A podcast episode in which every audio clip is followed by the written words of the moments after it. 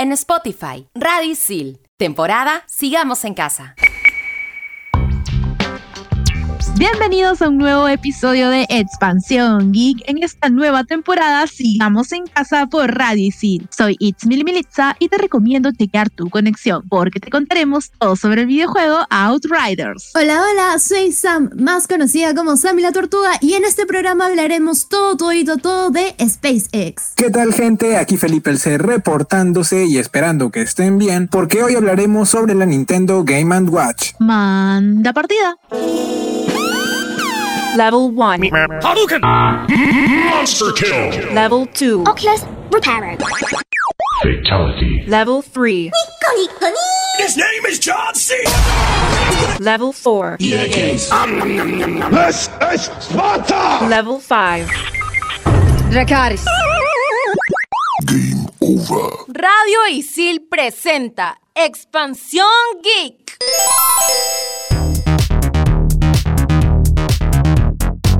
Outriders es un juego de rol cooperativo en tercera persona que nos llevará a un universo de ciencia ficción, donde nos embarcaremos en un viaje por todo este mundo oscuro y salvaje. El juego nos promete una gran historia en un mundo diverso. Recorreremos un mundo explorable desde zonas pobres y barriadas hasta bosques y desiertos persiguiendo una misteriosa señal. Y en el camino nos veremos envueltos en tiroteos violentos. Además, Outriders nos ofrece horas de juego incontables, batallas intensas, un arsenal mejorable conforme avance la historia y una gran experiencia shooter. Respecto a la jugabilidad, la demo está disponible para todo público, incluyendo el prólogo y el capítulo de inicio. Incluso nos da la batalla contra el primer jefe y misiones secundarias que se van desbloqueando conforme se conocen nuevos personajes, dándonos así más de 3 horas de juego en la versión de prueba. Presenta 15 niveles mundiales, los cuales se ajustarán al estilo de juego de cada uno para mantener cada partido desafiante. Aún así, también podrán cambiarse manualmente al gusto de cada uno. A mayor dificultad, mayor mejora de personaje y de equipamiento. También cada uno podrá tener hasta 6 personajes personalizables físicamente. Se puede jugar en cuatro clases: piromante, tecnomante, embaucador y devastador, las cuales tienen habilidades distintas. Por otro lado, podremos minar objetos del escenario para generar recursos, pero tendrán un cierto límite, así que usen bien las minas. Jugar en una sola clase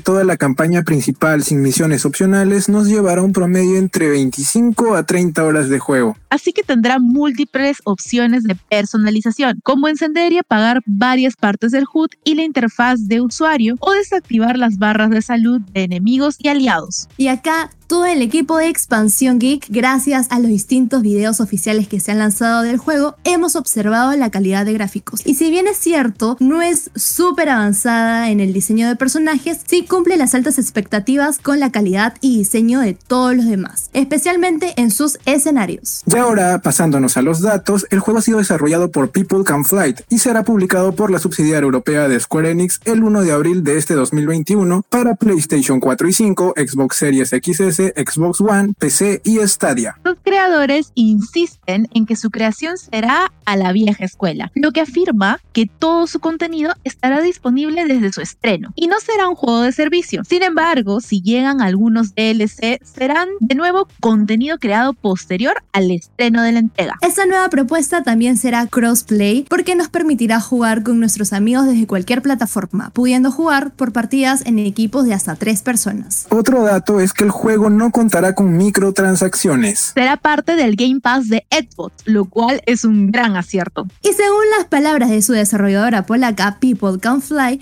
Outriders no tendrá problemas como los que tuvo Cyberpunk 2077.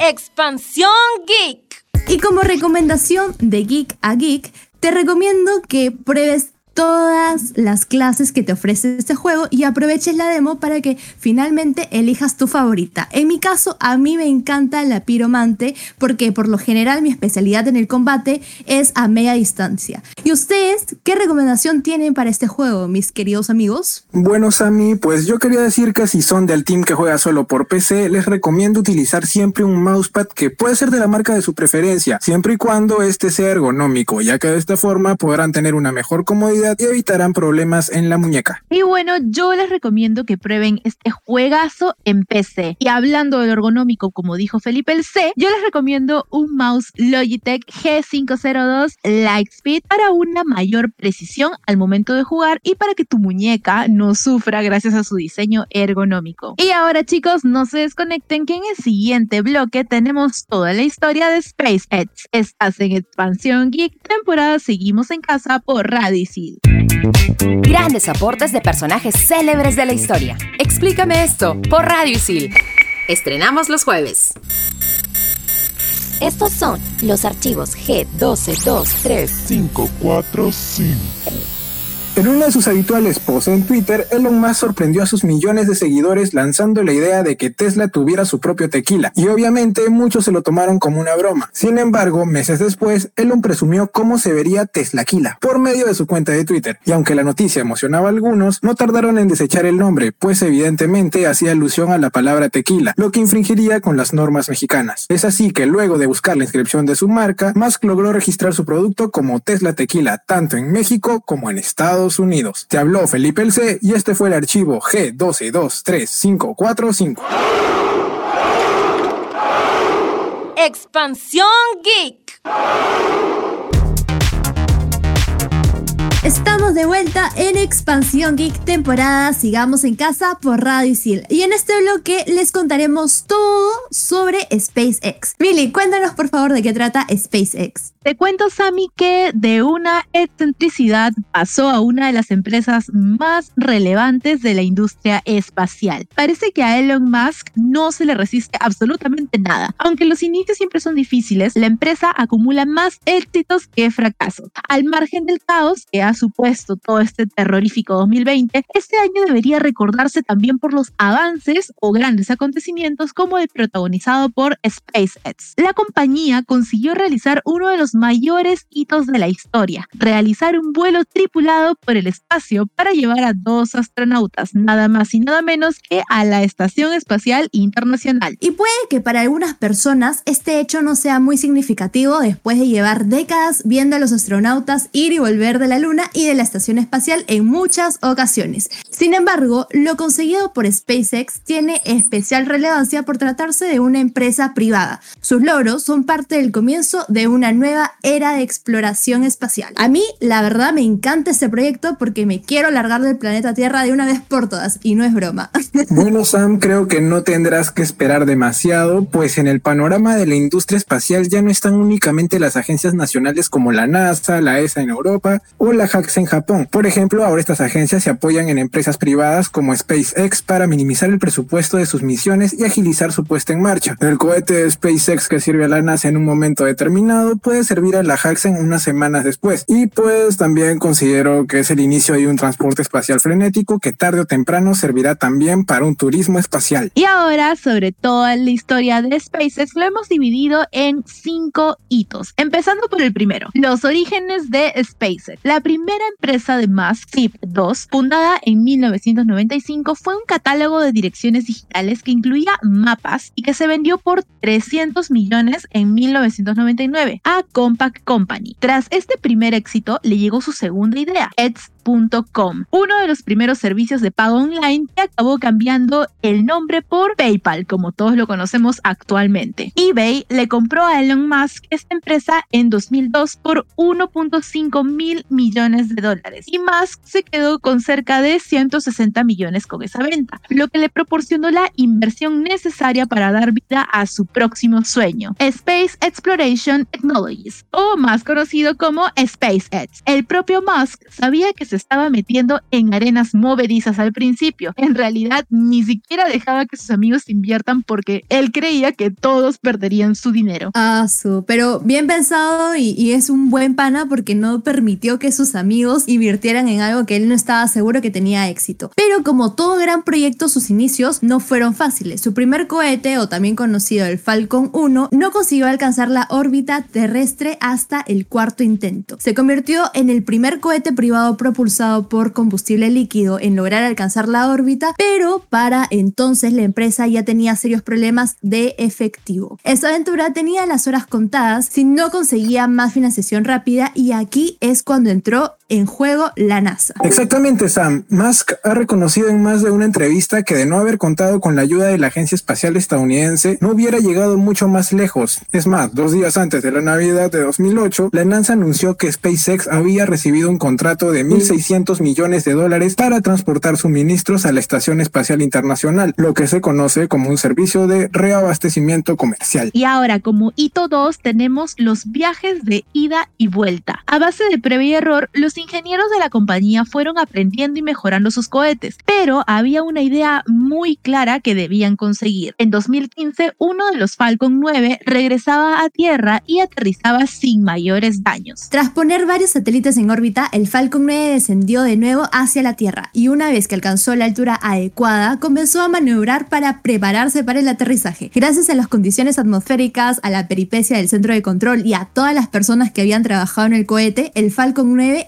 llegó a Tierra sin problemas y se convirtió en el primer cohete orbital de la historia en lograr un aterrizaje vertical con éxito. Gracias a esto es que el proyecto de Musk retoma la carrera y tiene todo el éxito que conocemos. Para esta época sabemos que la NASA y Rusia ya habían enviado astronautas y naves al espacio, pero el problema es que cada vez que se realizaba un lanzamiento, el cohete que se utilizaba se perdía y se debía construir uno nuevo para la siguiente misión, gastando así millones de dólares. Por eso los Falcon 9 de SpaceX son un avance muy, pero muy importante. Definitivamente Felipe es un paso súper, súper importante para la humanidad. Y ahora como hito 3 tenemos un paseo por el espacio. Por supuesto, otro de sus grandes hitos ha sido realizar su primer viaje tripulado. Transportar suministros o colocar satélites en la órbita terrestre ya son tareas complejas, pero tener en sus manos la vida de dos astronautas ha sido otro gran paso para la humanidad. Y estos astronautas fueron Robert Bacon y Douglas Hurley, fueron y volvieron de la Estación Espacial Internacional sin ningún problema en la cápsula Crew Dragon y vestidos con el uniforme espacial más moderno hasta la fecha. La demostración perfecta de que SpaceX está lista para transportar humanos y seguir adelante con más misiones. Y próximamente sabe la tortuga en el espacio. Ahí la veremos en órbita. Y ahora, ¿sabías que en noviembre del 2020 SpaceX lanzó un satélite GPS por encargo de las Fuerzas Espaciales de Estados Unidos? Ah, no te la creías. Pero esta no fue la primera vez. Hace un par de meses atrás, la compañía se encargó de poner en órbita un satélite militar para Corea del Sur. O sea que se viene el real Star Wars. Así es, Millie, se viene el real Star Wars. Y ahora pasando al hito 4, tenemos Starlink versus la comunidad astronómica. Bueno, SpaceX no solo sirve de lanzadera para los satélites de otras agencias. Los cohetes de Elon Musk también se encargan de otro de sus proyectos, los satélites Starlink. Los satélites con los que pretenden llevar Internet a alta velocidad a cada rincón del planeta ya están dando sus frutos. Las primeras pruebas de rendimiento muestran en Reddit que la conexión llega en plena zona rural de Montana a los 174 megas en descarga y 33,40 megas en subida de datos. Y esta puede ser una gran oportunidad comercial, pero los astrónomos no están tan contentos al respecto. Los expertos aseguran que los satélites interfieren en el ángulo que se utiliza para la mayoría de las observaciones astronómicas. Y según la IAU, el problema no está solo en que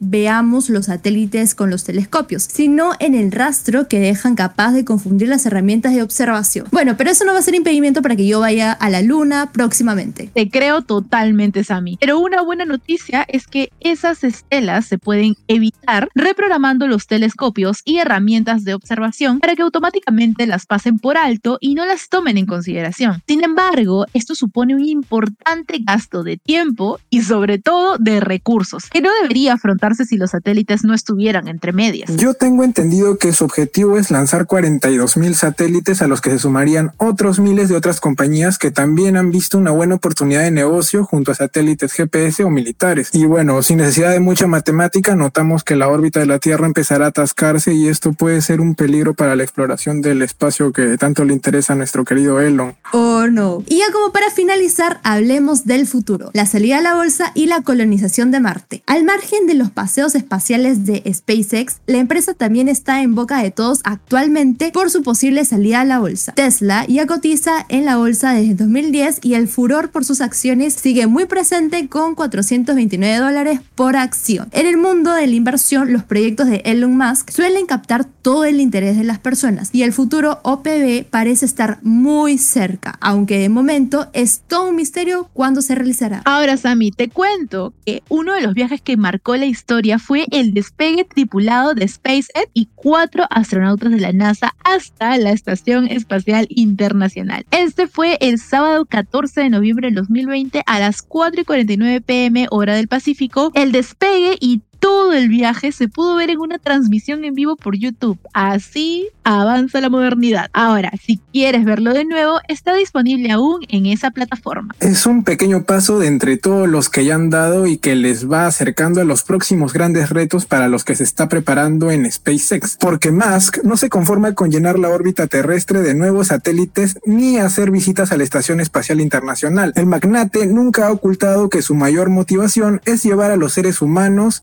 hasta Marte y ahí crear la primera colonia. Ya podemos ir ahorrando todo lo que podamos, ya que según Musk, el billete de ida al planeta rojo nos va a costar un poquito menos de 100 mil dólares. Es un sencillo. Y obviamente el, el pasaje de vuelta es gratis, ¿no?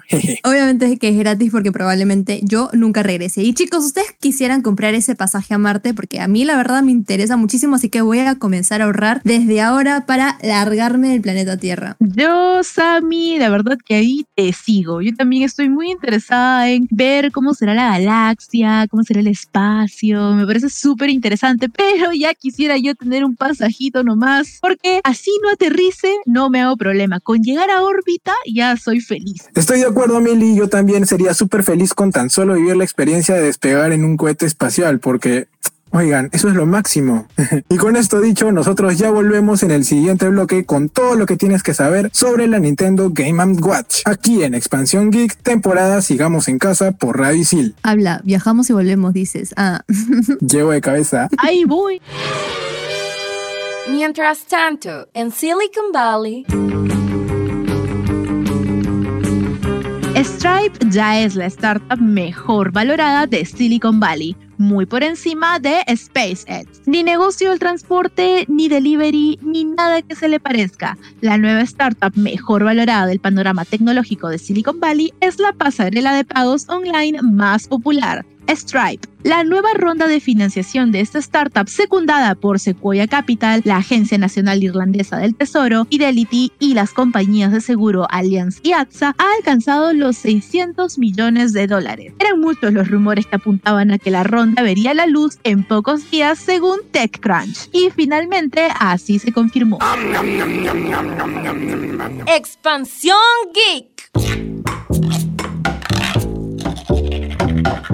Estamos de vuelta en Expansión Geek temporada Sigamos en Casa por Radio Isil. Y ahora hablaremos sobre el primer portátil de Nintendo, Game Watch. Este dispositivo fue creado por Gunpei Yokoi y se puso a la venta desde 1980 hasta 1991. Es una línea de 59 consolas portátiles, pero si contamos la que salió por el aniversario de Mario y la reedición de Ball, serían en total 61. Cada portátil poseía un único videojuego. Algunos de los títulos en este formato fueron Donkey Kong, Pinball, Donkey Kong Jr., Ball, Zelda, Super Mario Bros., entre otros. A mediados de los 90 aún era fácil encontrar algunos modelos a un precio accesible. Sin embargo, actualmente estas consolas portátiles son muy difíciles de conseguir, por lo que los fans la consideran piezas históricas y artículos de coleccionistas. Así que prepárate en desembolsar una buena cantidad para adquirir alguno de los modelos que se te escapó de niño. Eso si es que ya habías nacido en esa época.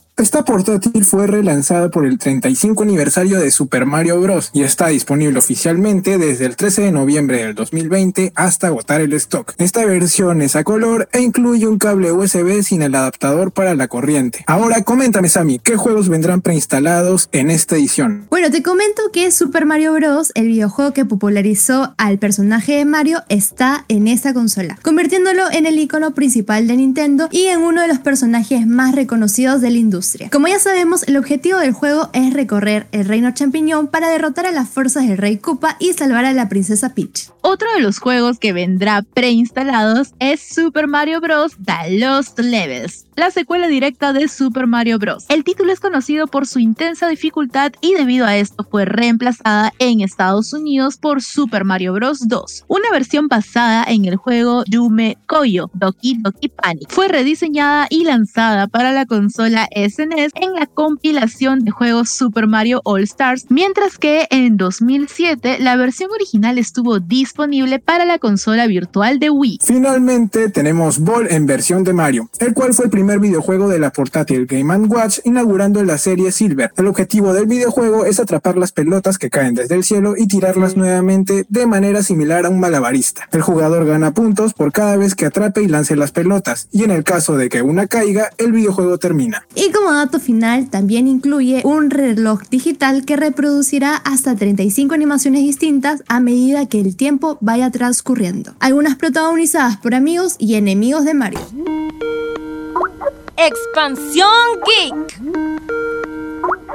Y ahora, para finalizar el bloque, como todos los episodios, tenemos nuestra recomendación de la semana. Y para este te contaremos sobre Falcon and the Winter Soldier. Así es, Millie. ¿Y de qué trata? Falcon y el Soldado del Invierno es una miniserie web que nos cuenta la historia de Sam Wilson y Bucky Barnes, luego del famoso blip y las consecuencias de este, llegando a un nuevo orden mundial. ¿Por qué verla? Gracias a esta propuesta conoceremos a profundidad a estos dos Vengadores que no han tenido un gran desarrollo en la franquicia. Y no solo eso, veremos cómo han sido afectadas sus vidas y el impacto del blip en la sociedad, ya que fue un acontecimiento mundial. Además, volveremos al estilo cinematográfico de Marvel que tanto nos gusta y desde el primer episodio ya tendremos buenas escenas de acción. Seguro te estarás preguntando en dónde la puedo ver. Te cuento que está disponible en Disney Plus y estrenan cada viernes, así como WandaVision. Así que tapa tu cantita y corre a ver las consecuencias de lo ocurrido en Endgame. Esto fue todo por Expansión Geek temporada Sigamos en Casa por Radio Isil. Y recuerda aprovechar la demo de Outriders y ahorrar tu dinerío para comprarte el juego. Samira Tortuga se despide. ¡Chau! Se desconecta It's Mili Militza y ya sabes que si quieres pasear por la galaxia en un futuro, ahorrar tus monedas debes. Esperemos que la oferta y la demanda estén de nuestro lado para esos momentos. Gente, yo también me despido, no sin antes recordarles que jugar en una Nintendo Game Watch siempre será una buena opción para entretenerse muy aparte de los juegos de un celular. De esta forma se sentirán todos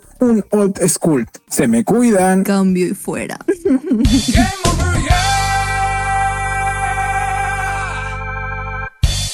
Tenemos más programas para ti. Sigue escuchando Radio Isil, temporada Sigamos en Casa.